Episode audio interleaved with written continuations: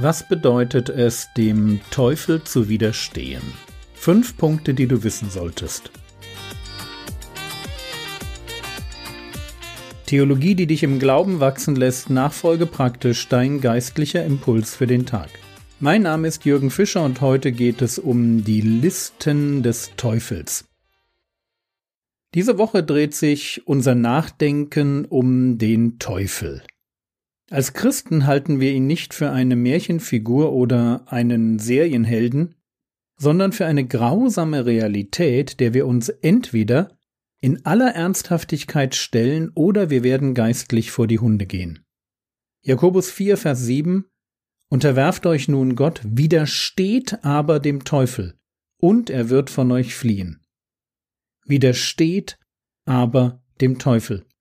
Das ist die Aufforderung, um die es diese Woche gehen soll. Widerstand leisten ist etwas unglaublich Aktives. Ich lese gerade Prinz Eisenherz Comics an meinem Ruhetag, und da gibt es eine Geschichte nach der anderen, in der Burgen belagert werden. Und der Held gewinnt immer, logisch, aber nur, weil er Widerstand leistet, weil er sich seinem Schicksal nicht einfach ergibt, weil er nachdenkt, die Listen der Gegenseite durchschaut und dann klug kontert. Und genau das sollen wir auch tun. Epheserbrief Kapitel 6, die Verse 10 bis 12. Paulus schreibt, Schließlich werdet stark im Herrn und in der Macht seiner Stärke. Zieht die ganze Waffenrüstung Gottes an, damit ihr gegen die Listen des Teufels bestehen könnt. Denn unser Kampf ist nicht gegen Fleisch und Blut, sondern gegen die Gewalten, gegen die Mächte, gegen die Weltbeherrscher dieser Finsternis, gegen die geistigen Mächte der Bosheit in der Himmelswelt. Wir stehen in einem Kampf und unser Auftrag ist es, die Listen des Teufels zu durchschauen, um den geistigen Mächten der Bosheit, die eine Welt in Finsternis, also in geistlicher Dunkelheit beherrschen, um diesen Mächten Paroli zu bieten.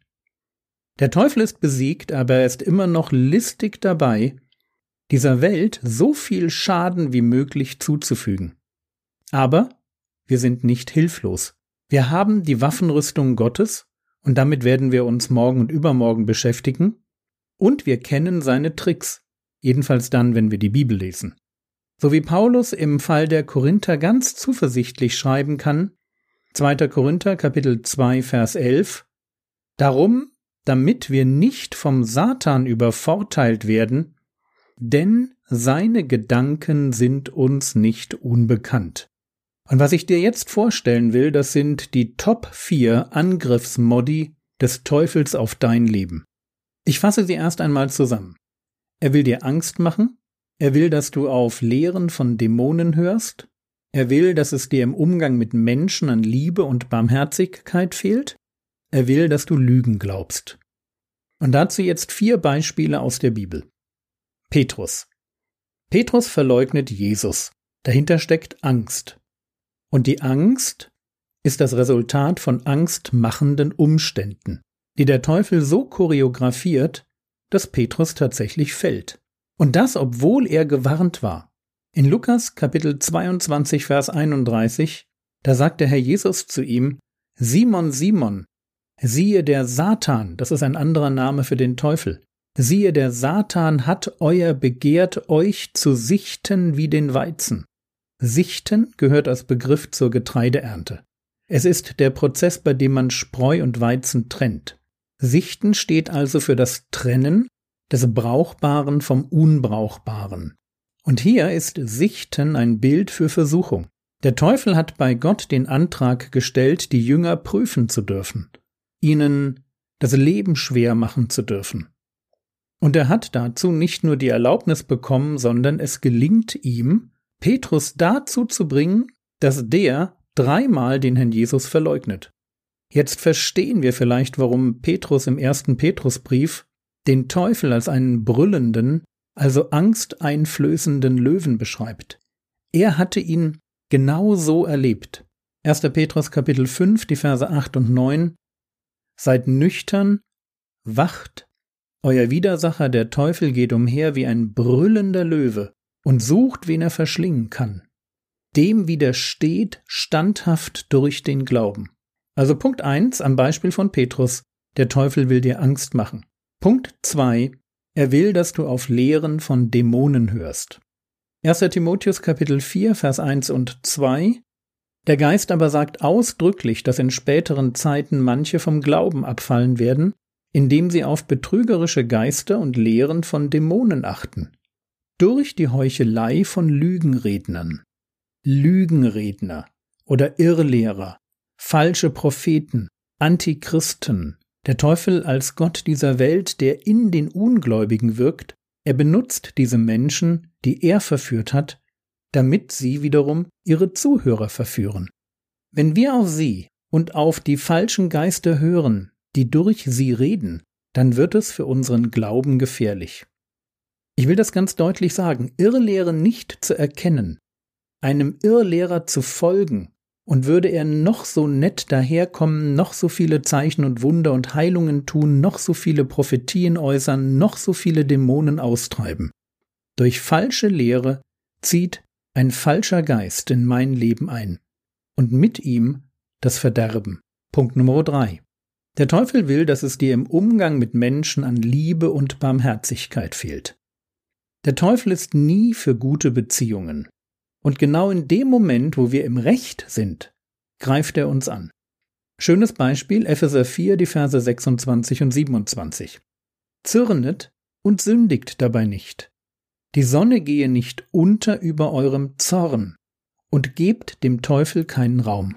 Zürnet, hier geht es um gerechtfertigten Zorn, und der schlägt leicht den ungerechtfertigten Zorn um, und zwar dadurch, dass man zu lange zornig ist. Und genau das ist, was der Teufel will. Er will, dass aus gerechtfertigtem Zorn Dinge wie tiefsitzender Groll und anhaltende Bitterkeit werden. Deshalb die Warnung, gebt dem Teufel keinen Raum. Also nochmal Punkt eins: Er will dir Angst machen. Punkt zwei: Er will, dass du auf Lehren von Dämonen hörst. Punkt drei: Er will, dass es dir im Umgang mit Menschen an Liebe und Barmherzigkeit fehlt. Ein letzter Punkt. Er will, dass du Lügen glaubst. Bestes Beispiel Eva im Paradies. Gott hatte den Menschen gewarnt. 1. Mose Kapitel 2 Vers 17 aber von dem Baum der Erkenntnis des Guten und Bösen, davon darfst du nicht essen, denn an dem Tag, da du davon isst, musst du sterben. Das war die Warnung. Und was sagt die Schlange? 1. Mose 3, Vers 4. Da sagte die Schlange zur Frau, keineswegs werdet ihr sterben.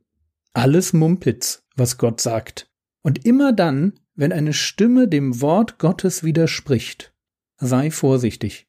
Vielleicht hörst du den Teufel in dein Ohr flüstern, keineswegs werdet ihr sterben. Gott meint es nicht gut mit dir. Was tut der Teufel, um uns reinzulegen?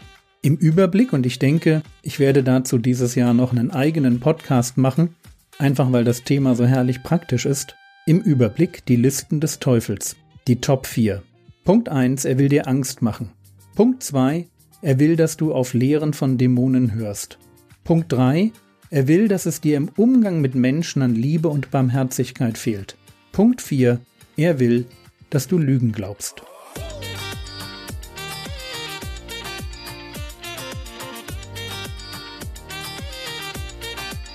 Was könntest du jetzt tun?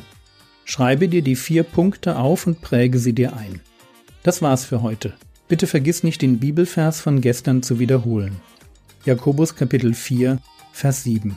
Der Herr segne dich, erfahre seine Gnade und lebe in seinem Frieden. Amen.